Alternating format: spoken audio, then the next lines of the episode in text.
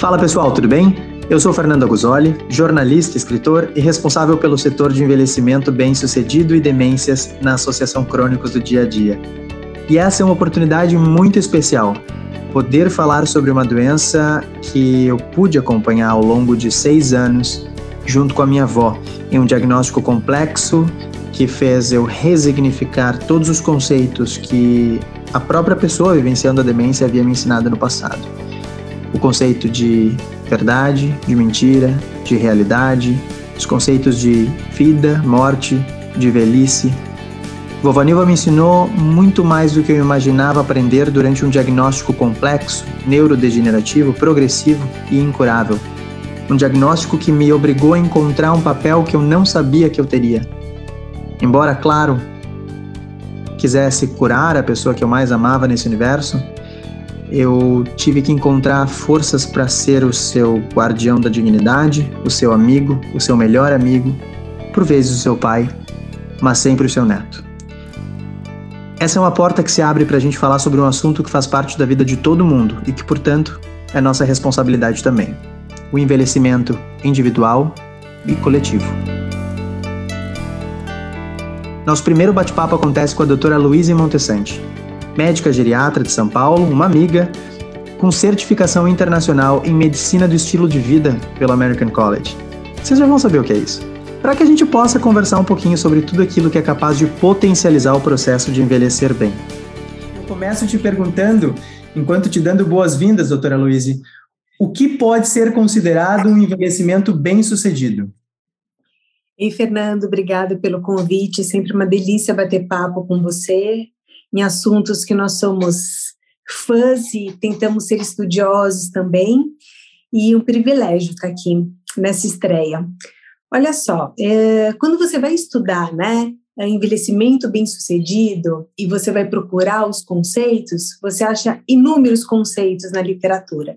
E sempre quando a gente tem muitos conceitos, muitas definições, é porque nenhuma nos satisfaz completamente, né?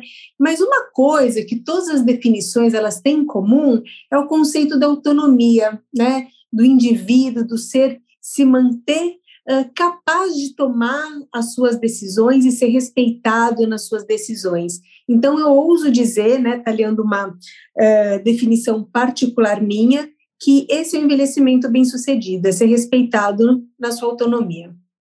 Ai, que ótimo.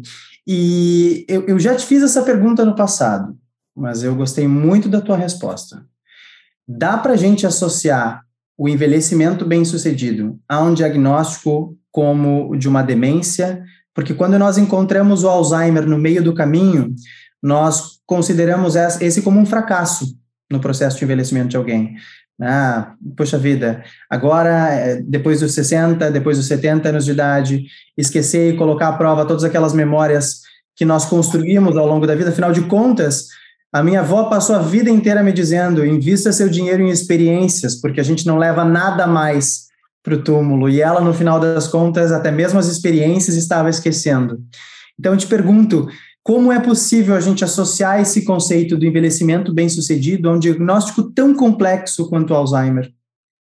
Acho que outra coisa que as definições trazem é que elas excluem a doença como um fator que uh, não nos deixa envelhecer de forma bem-sucedida. Então, independentemente da sua doença, é capaz, você é capaz de ser considerado uh, uma pessoa que envelheceu com êxito.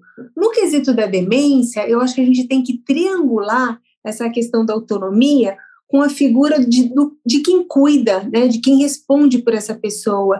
Será que nessas diferentes fases da demência, essa pessoa que é o principal elo uh, do paciente vivendo com demência, ela está respeitando a autonomia, ela está respeitando o modo com que aquela pessoa sempre acreditou que a vida deve ser vivida? Se sim, eu acredito que uma pessoa com demência, vivendo com demência, pode ser considerada uma pessoa que envelheceu bem.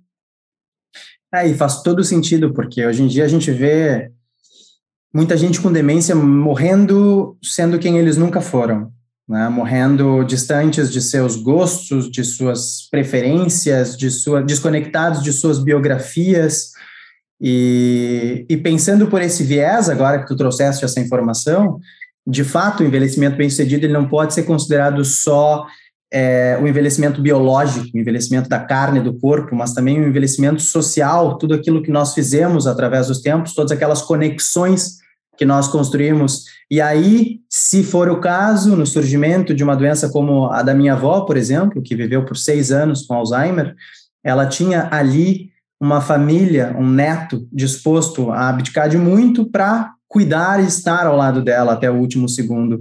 Isso também, agora refletindo um pouco em cima da tua resposta, também pode ser considerado um envelhecimento bem-sucedido, construir o seu exército, a sua reserva de afeto.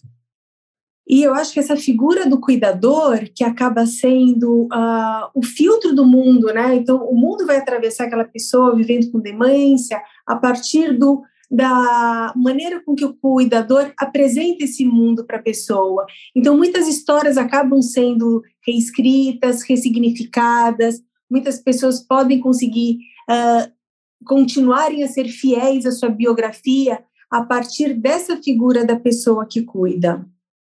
É, e, e essa é uma, é uma função dificílima, claro que eu não preciso dizer aqui, mas cuidar de alguém com demência, independente da, é, da situação econômica, independente do preparo, independente da aceitação do diagnóstico, vai ser sempre um desafio muito grande. A gente não pode romantizar toda a situação.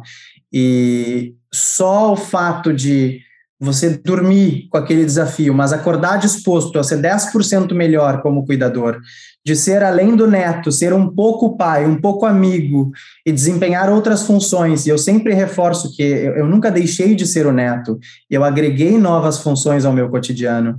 Mas isso só é possível quando a gente cria essa reserva de afeto. Então, acho que agora construindo toda essa, essa linha de pensamento contigo, eu, eu, eu vejo o envelhecimento da minha avó como muito bem sucedido.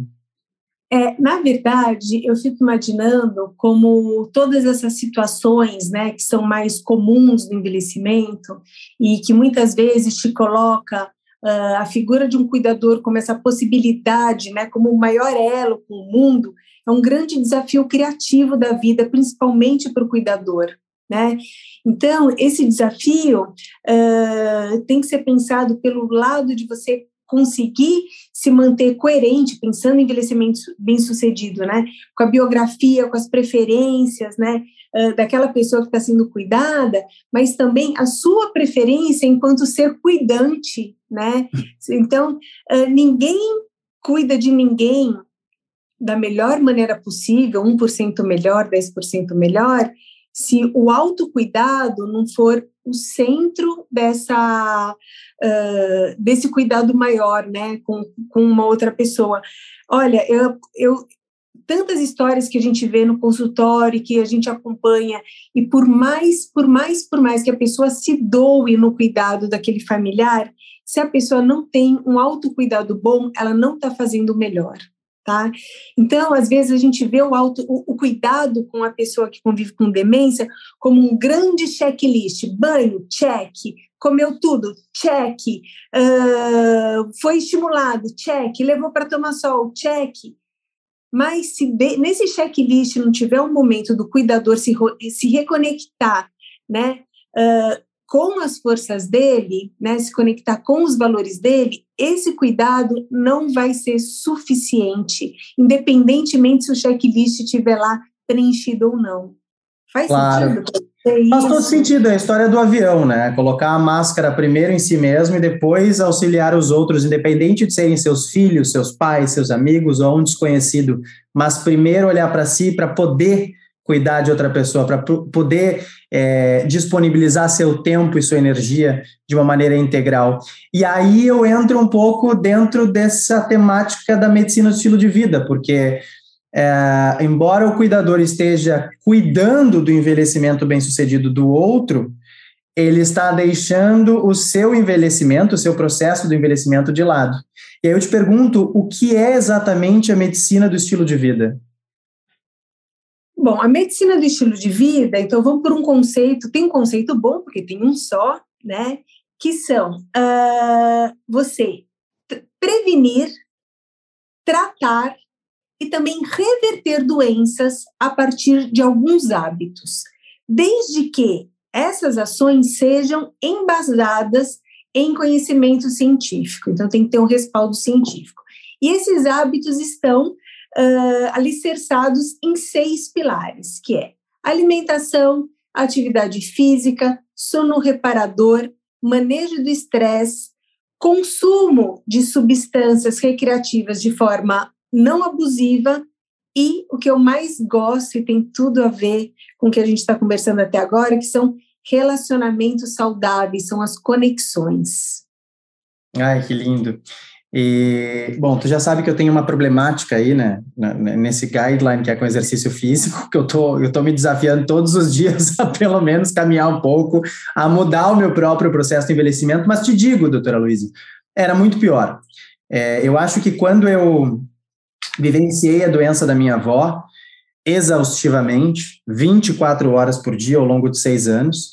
É, eu parece que eu vivi um pouco do meu próprio envelhecimento de maneira antecipada. Eu, eu antecipei uma parcela da, da minha velhice e eu comecei a ver as dificuldades da minha avó de fazer alguma coisa em consequência de não ter feito alguma coisa ao longo dos anos, ou seja, a falta de exercício físico, qual foi o impacto disso no, no movimento, na, é, na disposição que ela tinha todos os dias para fazer alguma tarefa, e eu comecei a ver que era hora de aplicar algumas mudanças no meu dia a dia, né, para que isso impactasse de forma positiva lá na frente o meu processo do envelhecimento.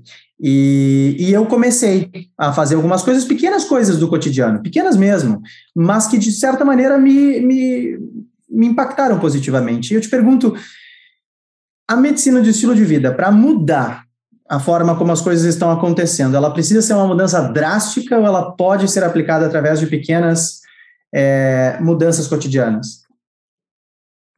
Fernanda, é ótima essa sua pergunta, porque é exatamente sobre isso, né? Quando a gente pensa, né? E eu acho que a mídia hoje traz para gente modelos irreais, inalcançáveis de, do que é uma vida saudável, do que é uma vida boa, do que é uma vida plena, né?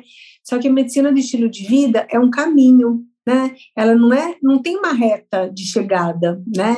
Eu acho que a vida inteira a gente vai construindo. E quando a gente pensa, né, em estratégia de mudança, né, a gente sabe que pequenos passos são mais efetivos, porque você consegue construir uma rotina que você consegue manter, e mais do que isso, cada vez que você atinge um pequeno passo, você melhora a sua autoeficácia. Porque os quando a gente estuda mudança de comportamento, o medo não é um bom uh, uma boa alavanca de mudança de comportamento. Agora, você entender a importância de uma mudança e você se sentir capaz de mudar, isso sim é uma boa alavanca, é uma, uma alavanca que persiste, né? Então, é exatamente isso, é sobre pequenos passos. Então, para tudo que você for fazer na sua vida relacionado à medicina do estilo de vida, então, se eu posso aqui estar tá conversando com você sentada na bola de pilates, eu estou melhor do que eu sentada na cadeira de escritório. Não é tão bom quanto correr, mas já é melhor. Então, se a gente for aumentando esses 10% me melhor, então, fazer esse percurso a pé, uh, fazer, em vez de vou tomar sorvete, mas eu vou de bicicleta, em vez de sair com um amigo para tomar um café, dar uma volta no parque, isso já traz movimento, né? E quando a gente está falando de atividade física, a gente não está falando só de uma atividade física programada numa academia com personal, que é ótimo, que é o ideal, né? Mas a gente sabe hoje do impacto do nosso sedentarismo, né? O que ele traz para a nossa saúde. E quando a gente está falando de demência, né? Quando a gente fala em prevenção de demência, os estudos que trazem é, dados mais robustos são aqueles que mostram como atividade física e aí eles colocam uma meta bem intensa, né, de 200 minutos por semana, né? Eles acabam reescrevendo a história natural da demência, né? Esse paciente acaba tendo muito menos alteração cognitiva, e isso se aplica inclusive para pessoas de alto risco, então pessoas que têm um comprometimento cognitivo leve, pessoas mais velhas e pessoas que até têm uma predisposição genética, né? Então, é, é o poder do hábito e o hábito ele não vira uma chavinha, tá? Você não encontra Jesus e sai purificado de qualquer do encontro, tá? Isso não tem acontecido nos últimos dois mil anos, tá? Então, o que que tem? Tem uma construção de pequenos passos que te levam uh, até o pico da montanha, né? E e a montanha que fizer sentido para você, não necessariamente o, o modelo que está sendo uh, mostrado nas mídias e, e a partir das, da vivência de, de uma outra pessoa que não é você. Que ótimo quando a gente consegue enxergar cada um desses movimentos como uma pequena vitória. Né? O professor Ian Robertson, da Universidade Trinity College em Dublin, ele tem um livro publicado que se chama Winner Effect. E ele fala justamente sobre a tua uh, Winner Effect, que é o efeito vencedor, justamente sobre a, o aumento nas chances de vencer uma nova batalha a partir de uma vitória anterior. Então, quando você considera uma vitória ter subido de escadas ao invés de elevador, e aquilo te impulsiona a depois fazer um outro movimento e isso se torna um hábito, aí sim a gente está entrando dentro dessa grande mudança no estilo de vida a partir de pequenos exemplos, né? E, e você mencionou também a genética, o fator genético. A gente está falando de Alzheimer, a gente está falando de outras demências, e a gente sabe que muitas famílias chegam ao, consultório ou, ou pesquisam na internet a partir de um medo de herdarem a doença dos seus pais, de viverem aqueles 6, 10, 15 anos com demência, muitas vezes 10 anos em uma fase já acamada, e essas famílias têm esse medo. É, o que, que a medicina de estilo de vida diz sobre isso? Bom, a grande alavanca, eu acho que quando a gente pensa em prevenção de demência, né, ou de qualquer doença crônica, a gente sabe que, uh, especificamente na demência, se as pessoas, né, tivessem os hábitos, né, dentro desses cinco pilares relacionados à medicina de estilo de vida, nós evitaríamos 60% de todas as demências tá? Uh, isso não só com atividade física, a gente sabe, por exemplo, pelo estudo da corte de Harvard, né, que pessoas com melhores conexões acabam tendo uma diminuição, uma diminuição do tamanho do hipocampo mais lenta no decorrer da idade, né? Então, assim, conexões são protetoras, uma alimentação saudável que diminui a sua doença cardiovascular, diminui também a sua chance de ter demência, o fato de não fumar, o fato de não beber também. Então, que remédio, Fernando, que diminui 60% a chance de uma demência? E mesmo quando a gente este, é, quando, é, mesmo a gente falando né, de uma predisposição genética, a gente tem que lembrar que o que abre ou fecha os nossos genes são os nossos hábitos. Então, a gente está falando de, de epigenética. Então, se você lembrar lá da escola que a gente tem lá o nosso cromossomo todo enroladinho, um monte de gene, para o bem e para o mal, fica escondidinho. Então, se você tem um hábito bom, né, esse gene se desenrola e ele apresenta aquele gene, né, e você colhe os benefícios desse gene do bem. Do mesmo jeito que se você tem um hábito ruim, o cromossomo desenrola naquela parte daquele gene que aumenta a sua chance de adoecer. Então, uh, como a gente falou numa outra conversa, né, uh, a genética tem um impacto muito baixo na nossa vida, em torno de 20%, e a gente acha que o diagnóstico de uma pessoa que, que, que é nosso pai, é nosso avô, né, isso vai determinar a nossa vida, né, isso não é uma verdade, né.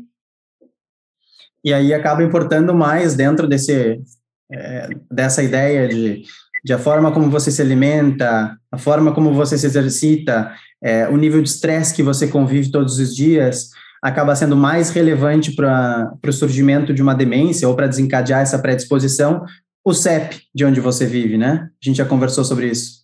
A gente já conversou sobre isso, porque a gente a gente está falando muito de hábitos, né? Mas nem tudo a gente controla, algumas coisas a gente só influencia. Então, quando a gente pensa a longo prazo numa sociedade, né, da prevalência de demência, qual a importância que a gente tem de políticas públicas para mitigarem a desigualdade social? Porque a gente sabe que uma criança que não tem acesso a uma eh, educação de qualidade, uma criança que não se alimenta bem, a gente tem visto aumentar os, assustadoramente nos últimos anos a insegurança alimentar do nosso país, né? Então a gente está castigando esses pequenos cérebros que daqui 60, 70 anos serão os nossos velhos, né?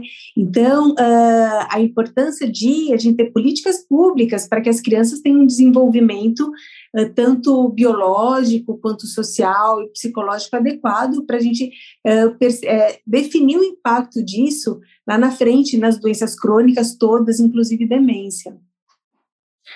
E agora, pegando todo esse apanhado dessas mudanças que impactam é, positivamente na vida de uma pessoa e no processo do envelhecimento, existe um timing para isso acontecer, para essa, essa chave que tu já disse que não existe virar?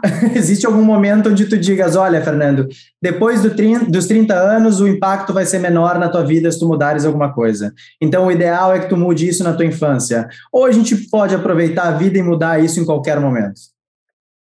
Claro que quanto antes a gente fizer, né, melhor, né, porque a gente vai colecionando, né, a gente vai acumulando, né, aqueles bons hábitos no decorrer da nossa vida. Mas o mais interessante é que nunca é tarde, né, para várias coisas. A gente sabe até para pessoas que têm câncer de pulmão avançado, parar de fumar essa pessoa tem uma resposta melhor à quimioterapia. Mas o interessante quando a gente pensa em envelhecimento é que enquanto alimentação é a principal alavanca né, uh, para um, um, determinar uma boa saúde, a partir dos 70 anos, a gente acaba tendo uma redução muito importante da massa muscular. Né? Então, enquanto a gente vai perdendo dos 40 aos 70, 1% de massa muscular por ano, então, digamos assim, a gente envelhece 30 anos dos 40 aos 70 anos, a partir de 70 anos, a gente começa a perder 3% de massa muscular por ano. Então, dos 70 aos 80 anos, a gente perde 30% da nossa massa muscular. Então, a gente vai envelhecer dos 40 aos 70, o que a gente vai envelhecer proporcionalmente dos 70 aos 80. Então, olha a importância da atividade física, primeiro, para manter a autonomia, porque você precisa de músculo para levantar, né? De músculo para ir em direção daquilo que você quer né? Você e mas não só isso, hoje em dia a gente sabe o quanto o músculo é importante na manutenção da saúde do nosso hipocampo, que é o principal determinante da doença de Alzheimer, né? Então eu ouso dizer, né, que a, a os outros uh, pilares da medicina do estilo de vida, eles acabam não perdendo importância, né? Mas eles acabam, a atividade física acaba uh, suplantando todos esses outros pilares a partir de 70 anos. Então, eu acho que a partir de 70 anos, o grande foco, pensando em envelhecimento bem sucedido, sem sombra de dúvida, e tem modelo uh, experimental, né, que comprovou isso, é a atividade física, a grande alavanca do envelhecimento bem sucedido. E aí a gente fecha o que a gente começou a falar, né, de envelhecimento bem sucedido no começo da nossa conversa. É, e eu vi já uma, uma alfinetada pessoal também. Vou começar o exercício físico amanhã. Olha, é, a gente, a gente tem falado muito em portfólio de movimento, né? Então, é, não necessariamente... A, você e portfólio de movimento? Portfólio de movimento, a gente pensa é, em dois eixos, assim, né? Então, da atividade física e do combate ao sedentarismo. Então, o ideal é que você uh, chegue num, num, num cenário que você fique menos de quatro horas por dia sentado, né? E você dê mais do que 10 mil passos por dia. Né? Então você vai construindo o seu portfólio de movimento. Então, olha, hoje eu posso treinar, amanhã eu não posso, mas então eu vou subir a escada. Então, por exemplo, você subir três lances de escada é o equivalente em gasto energético a você caminhar 10 minutos. Então você não precisa pensar, fiz uma hora de academia hoje. Você vai somando pequenos horários de movimento. A gente tem estudo que mostra, inclusive, que pequenos momentos de movimento no decorrer do dia, né, eles diminuem sua chance de ter diabetes. Então, isso foi mostrado em estudos no Japão, que é muito interessante, em, em escritórios grandes da mesma empresa, que um tocava um alarme vai de hora em hora e essas pessoas tinham que se movimentar no lugar e no outro, uma população muito semelhante, que eles trabalhavam normalmente sem interrupção. E essas pessoas que faziam pequenos momentos de atividade uh, física no decorrer do dia tinham menos chance de diabetes. A gente pode até supor que no futuro essas pessoas vão ter mais demência, porque elas vão ter um perfil cardiovascular mais interessante. Olha só. e a gente está falando sobre doenças crônicas. Claro que o foco da, da CDD é no manejo, é, no convívio e na prevenção de doenças crônicas. O que a medicina do estilo de vida pode reverter nesse sentido? É possível reverter alguma condição crônica? É, é, é, possível reverter, né? A gente tem impacto em dislipidemia, a gente tem um estudo maravilhoso mostrando, eu não vou saber falar uh, uh, redondo aqui, mas eu acho que a pessoa que anda mais do que 15 quilômetros por semana, ela diminui a placa aterosclerótica do coração. A gente tem trabalho mostrando uma alimentação baseada em plantas, com muita fibra, reverte o diabetes, que não é, é diagnosticado, se não me engano, até quatro anos. Então, a gente tem reversão de doença, a gente tem para depressão, uma depressão leve, tanto atividade física quanto uh, psicoterapia, quanto antidepressivo, tem o mesmo poder de efeito, né? Então, você cura uma doença, você trata uma doença só através de, de bons hábitos. E para a gente finalizar nossa conversa, não é uma receita de bolo, eu acredito, porque seria muito chato se a medicina do estilo de vida te dissesse: olha, você tem que ir para academia uma vez por semana, você tem que fazer isso, você tem que fazer aquilo, porque acaba que muitas dessas orientações vão contra aquilo que a gente gosta. E quando a gente não gosta, quando a gente não encontra prazer naquilo que a gente faz, mesmo que seja para o nosso estilo de vida, acaba sendo algo negativo dentro dos nossos hábitos, né? A gente acaba fazendo por obrigação. É, a medicina do estilo de vida tem essa, essa, esse interesse em descobrir o que o paciente gosta e, de repente, adaptar isso de alguma maneira? Com certeza. É claro que a gente tem algumas metas que são uh, dadas através de, de, estudos científicos. Né? Então, por exemplo, para atividade física, o ideal é que a pessoa faça pelo menos 150 minutos por semana. E eu ouço isso o tempo todo no, no consultório. Doutor, e qual que é o melhor exercício? Aquele que você vai fazer né? Tem uma história muito bonita da doutora Beth Frates, que é a presidente do American College de, uh, de Medicina do Estilo de Vida, que ela fala que ela foi procurada por uma senhora octogenária que ela falou que ela queria voltar a pular corda, porque ela tinha muita saudade da irmã dela que tinha falecido, e a única, a única coisa que fazia sentido para ela naquele momento era voltar a pular corda.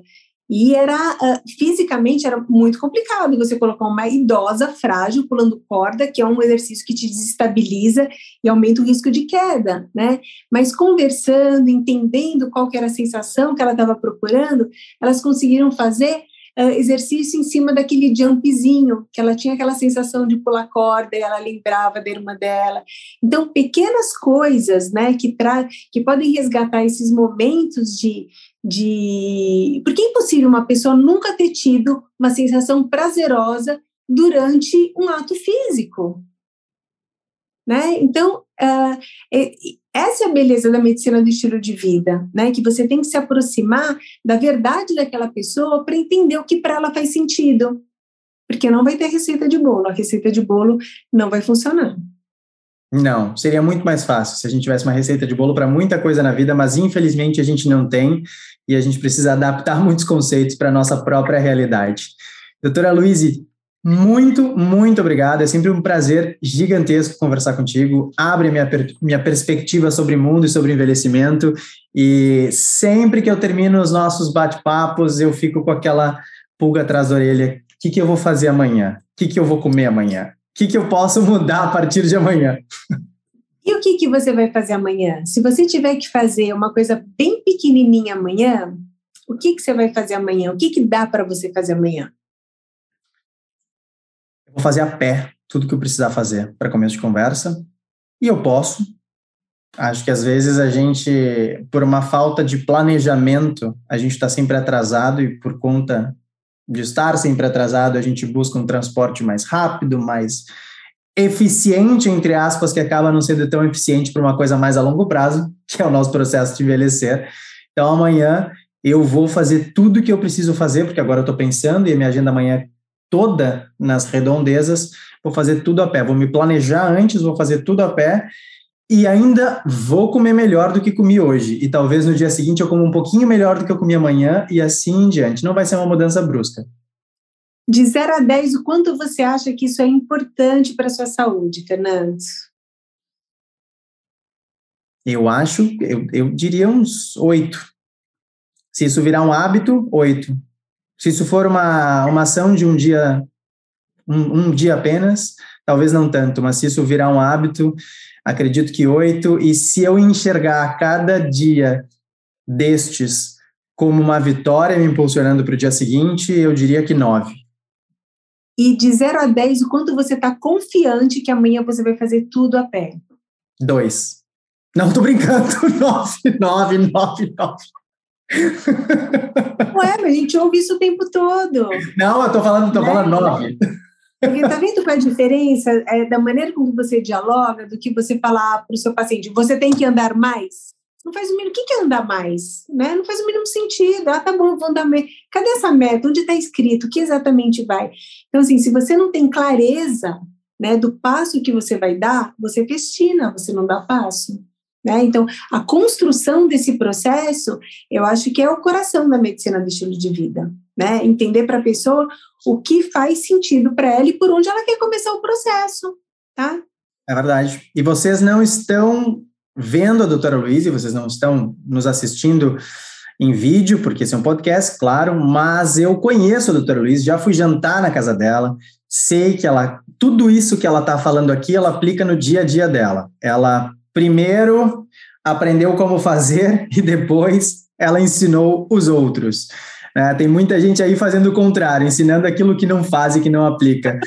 Então, eu acredito em tudo que você fala e eu vou aplicar na minha vida também. E depois eu ensino os outros. Ótimo. Doutora Luiz, muito obrigado. Mal posso esperar pela próxima oportunidade em que a gente vai ter outro bate-papo. Se Deus quiser, se Deus quiser, ela tá, ela tá me sinalizando aqui alguma coisa, mas se Deus quiser, a gente vai tomar uma caipirinha e vai conversar sobre estilo de vida e depois a gente vai sair para caminhar. A gente pode tomar uma caipirinha caminhando. Também. Bora. Se Também. o cara nos acompanhar para fazer o refil. Ótimo, ótimo. Boa, doutora Luísa, muito obrigado. Até a próxima. Tchau, Fernando. Obrigadão pelo convite. Mais uma vez, uma delícia conversar com você.